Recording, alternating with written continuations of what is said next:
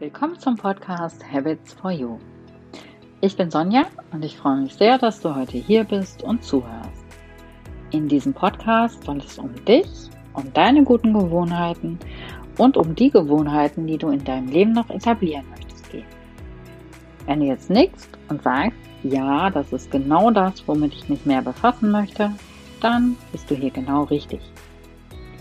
Ich möchte dich dabei unterstützen, weil ich aus eigener Erfahrung weiß, wie positiv sich die richtigen Gewohnheiten auf dein Leben auswirken können. In dieser Podcast-Folge habe ich ein Interview aus der Healthy Habits Online Show für dich. Ich wünsche dir viel Spaß dabei.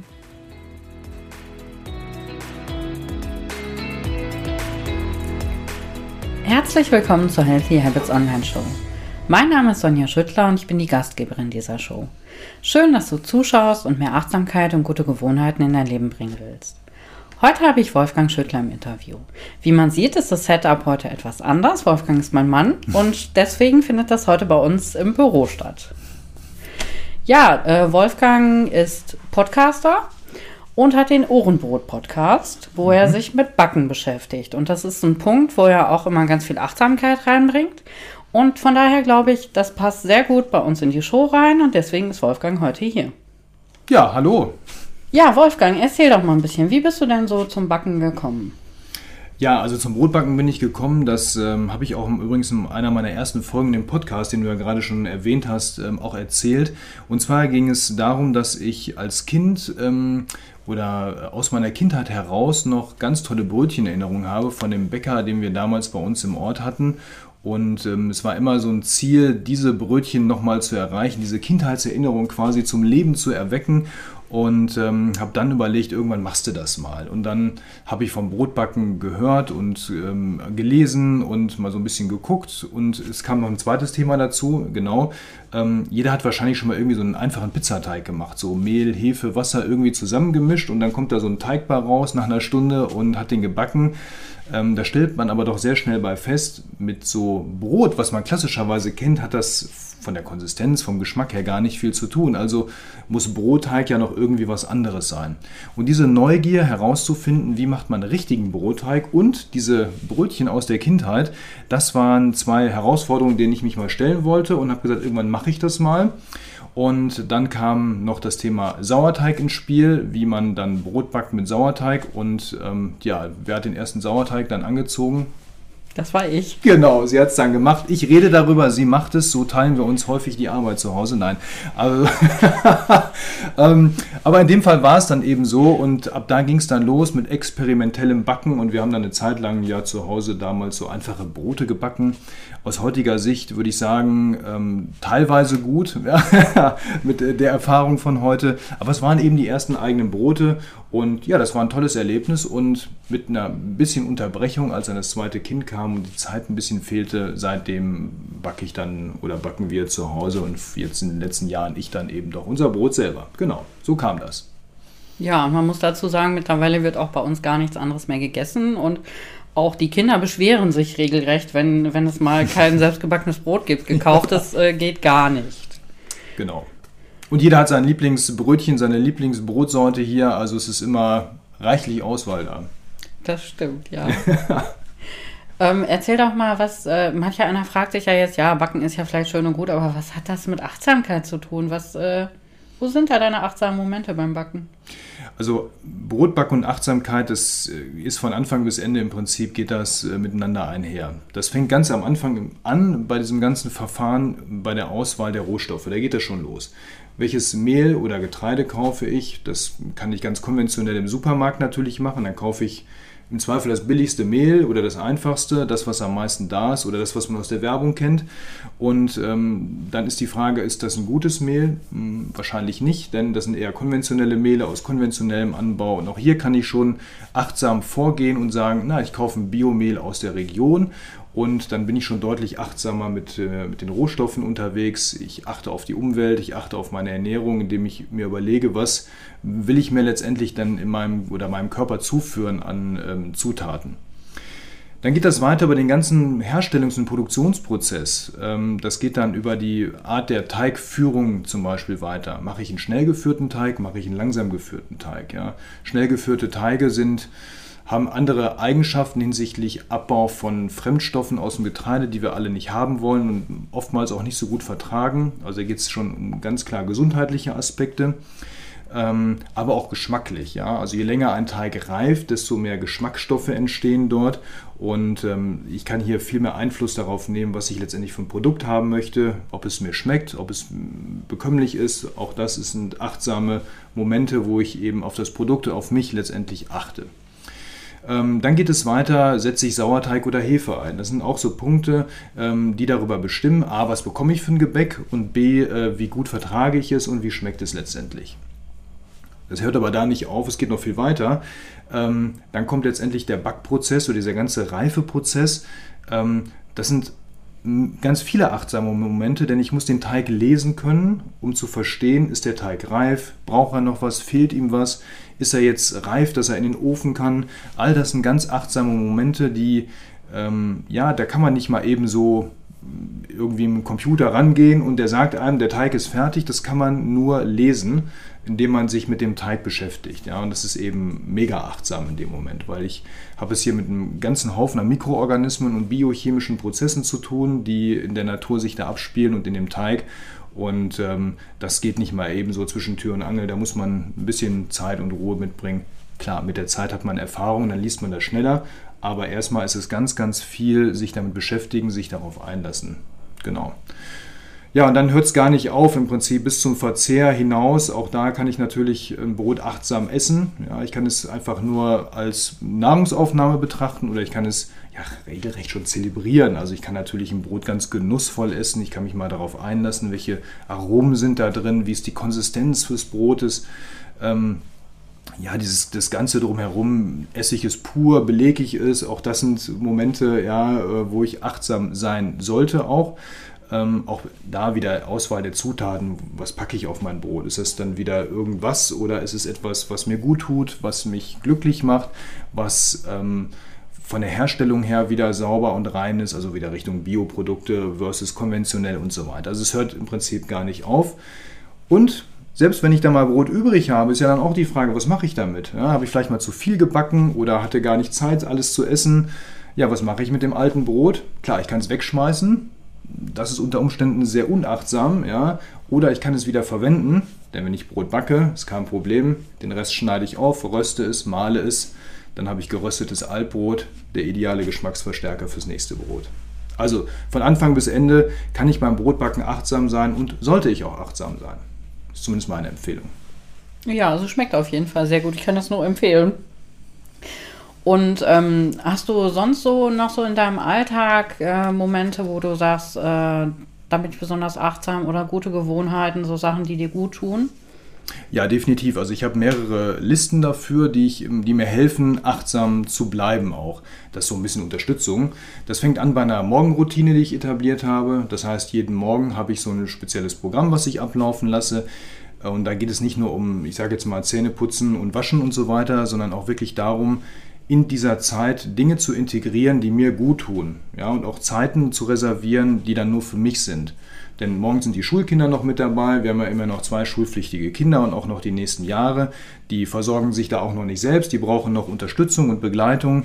Das sind eben, klar, das sind auch Bestandteile der Morgenroutine. Aber dazwischen gibt es dann auch mal so 20 Minuten, 30 Minuten, wo ich mal ein Buch lese, wo ich selber frühstücke und das ganz bewusst auch mache, um auch so ein bisschen die Zeit für mich zu haben um dann hinterher, wenn, ich, wenn das durch ist, wirklich fertig zu sein und aber auch mit Ruhe fertig zu sein für dann den anstehenden Berufsalltag, der dann ja noch kommt und nicht schon so gehetzt und gestresst zu starten. Ja, ähm, mein Chef sagt immer so schön, so wie du die Segel morgen setzt, so startest du in den Tag und so wird auch dein Tag. Ja, wenn ich morgen schon zwischen Tür und Angel alles schnell, schnell irgendwie mache, ähm, dann ist auch wahrscheinlich der ganze Tag anschließend so. Ja, und wenn ich das mit Ruhe mache und dann wirklich auch innerlich bereit und fertig bin, dann starte ich auch so entsprechend in den Tag. Und dafür habe ich noch mehr Listen. Also ich habe noch so eine To-Relax-Liste, die ist auch ganz nett. Da stehen so ein paar Dinge drauf, die mir grundsätzlich gut tun und die baue ich auch immer so mal in den Wochenablauf mit ein. Ähm, Brotbacken ist da ein Teil zum Beispiel von oder mal baden gehen oder solche Sachen stehen da eben drauf. Und auch das plane ich dann bewusst. Ja? Und wenn ich mich dann mal in die Badewanne lege, dann auch nicht husch husch für 15 Minuten, sondern dann eben mal für eine Stunde, du weißt das, locker. Und dann höre ich mir eine Podcast-Sendung an, ganz in Ruhe und höre dann bewusst dabei äh, mir auch mal was an. Genau. Und äh, du lebst das ja auch in deinem beruflichen Alltag sehr. Erzähl uns da mal ein bisschen was von. Was bringt dich da weiter? Was hilft dir da? Ja, genau, ich habe das ja vorhin schon erwähnt. Ne? Mein Chef hat das so etabliert, weil der beschäftigt sich eben sehr viel mit diesem Thema Selbstmanagement, ähm, gerade so eben für Unternehmer.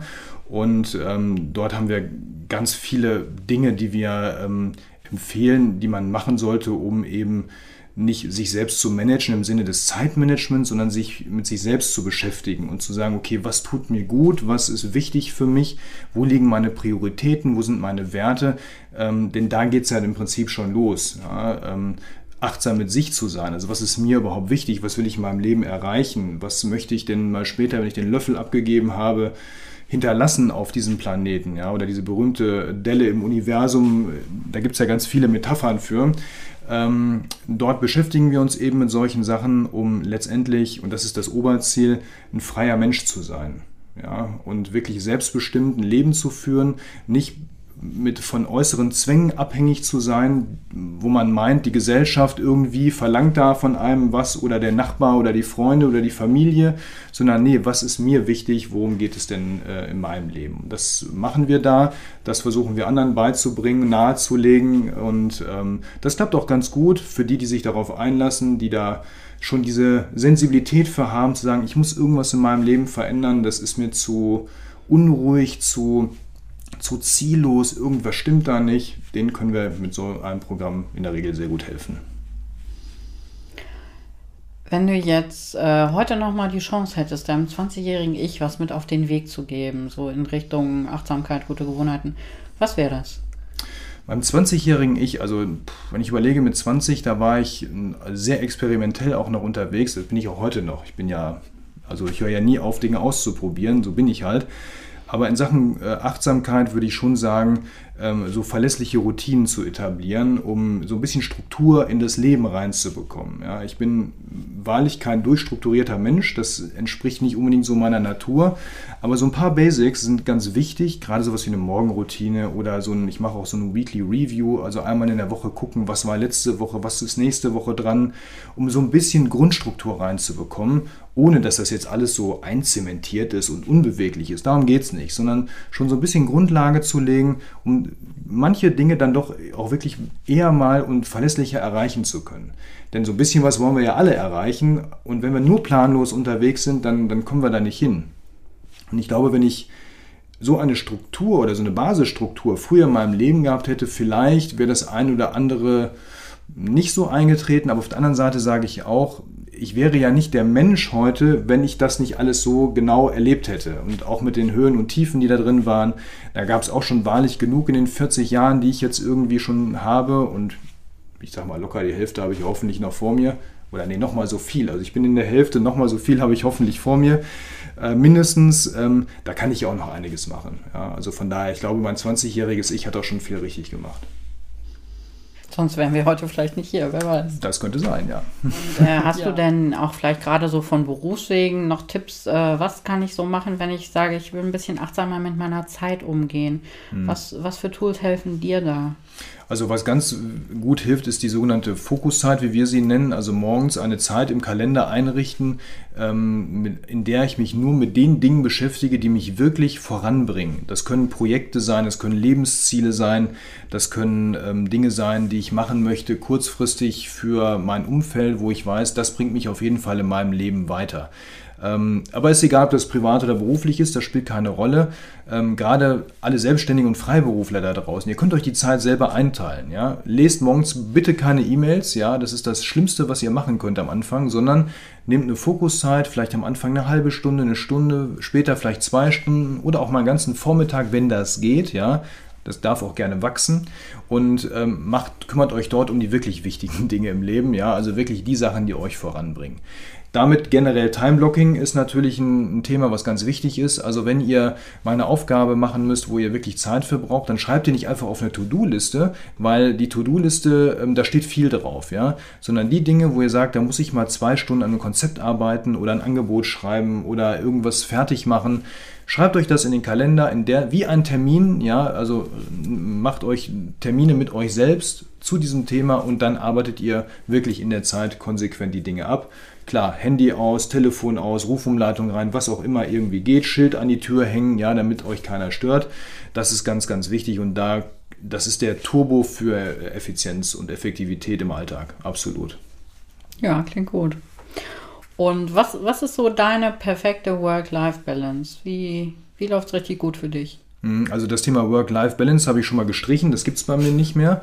Ähm, und das rate ich auch keinem mehr. Das ist, ähm, ich sage immer, das ist 90er irgendwie. Da hat man wirklich, das hat jetzt nichts gegen Gewerkschaften, ich will jetzt kein Gewerkschaftsbashing betreiben, aber das ist ein Sprachgebrauch, der kommt noch sehr stark aus dieser Zeit, wo Industrialisierung äh, ganz oben stand und da war ganz klar, verlasse ich die Firma, lasse ich alles da, komme nach Hause, dann hat da da nichts zu suchen und andersrum. Ja? Ich glaube, das gibt es in vielen Bereichen heute schon nicht mehr. Es vermischt sich alles. Ähm, klar, es gibt noch Berufe, da ist das ziemlich digital so. Ja, wenn ich aus der Firma raus bin, kann ich da auch nicht mehr arbeiten. Wenn ich in einem Produktionsbetrieb zum Beispiel tätig bin, dann ich kann ja nicht zu Hause weiter am Fließband arbeiten. Das funktioniert nicht. Das ist klar. Aber viele andere Berufe, da ist das sehr sehr schwammig geworden. Und ähm, ich bin eher ein Freund davon, äh, die Kunst hinzubekommen. Wie kann ich Privatleben und Arbeitsleben so miteinander kombinieren, dass es mich, egal welchen Bereich ich angucke, es mich nicht überfordert und dass die Bereiche auch nicht irgendwie jeweils darunter leiden es aber möglich ist, dass ich zum Beispiel auch abends nochmal was für den Job machen kann, wenn es mir Spaß macht, wenn ich den Impuls verspüre, boah, jetzt ist die richtige Zeit, da dieses Ding fertig zu machen, ja, dann mach es doch, ja. Klar, wenn ich natürlich gleichzeitig noch Kinder habe, um die ich mich kümmern muss, dann muss ich schon wissen, wo sind die Prioritäten. Dann sollten die hoffentlich bei den Kindern liegen, aber dennoch, wenn es mich packt und es geht, mach es. Ja? Und sag nicht, nee, mache ich dann morgen. Ja, dann stehst du morgen früh auf, hast, bist, hast einen schlechten Tag und dann wird es nichts mit dem Ding. Und die guten Impulse, die Ideen sind dann weg. Und andersrum, wenn du morgens dann mal irgendwie sagst, okay, ich habe jetzt mal irgendwie was vor, ich muss privat was machen, ich möchte was ähm, erledigen, ja, dann mach es. Ja, dann darf auch mal das Private morgens sein. Oder geh morgens mal mit der Freundin frühstücken. Ja, warum nicht? Warum darf das denn nicht möglich sein? Gerade wenn ich die Zeit frei einteilen kann. Oder ich sitze im Homeoffice. Was spricht denn dagegen, wenn ich im Homeoffice bin, mal eine halbe Stunde für was anderes zu verwenden? Ja, und selbst wenn ich zum Friseur um die Ecke gehe, dann tu das doch. Ja, es können nicht alle um 17.30 Uhr zum Friseur gehen. Es funktioniert einfach nicht. Und es entspannt so viel, auch auf anderen äh, Richtungen oder in anderen Ebenen, dass es einfach nur darum geht, es so intelligent zu machen, und das müssen wir sicherlich alle erstmal lernen oder wir dürfen das lernen, ähm, dass es kein Widerspruch ist, sondern und auch keine Überforderung ist, sondern dass es einfach im Fluss bleibt. Und dann ist alles gut. Und dann ist es eine Work-Life-Integration und keine Work-Life-Balance mehr. Mhm. Verstehe ich, finde ich, äh, kann ich mich absolut mit identifizieren. Das ist auch einer der Punkte, den ich auch an meiner Selbstständigkeit so genieße, dass ich mal sagen kann, okay, ich gehe morgens tatsächlich mal irgendwie zum Friseur und äh, ja, dann mache ich abends halt noch mal ein bisschen was, wenn die Kinder vielleicht im Bett sind oder sich mit dir irgendwie gerade beschäftigen. Genau, und wir leben das ja wirklich vor. Wir können das ja jetzt einfach mal sagen, dieses Interview nehmen wir jetzt um 11.40 Uhr auf, ja, mitten am Vormittag. Ich bin eigentlich auch noch in einem Angestelltenverhältnis und das geht, ja. Mein Chef sagt, es ist mir egal, wann du die Arbeit machst. Wir haben Ziele vereinbart, die werden erreicht, ja, oder die sollen erreicht werden. Und wann das passiert, völlig wurscht.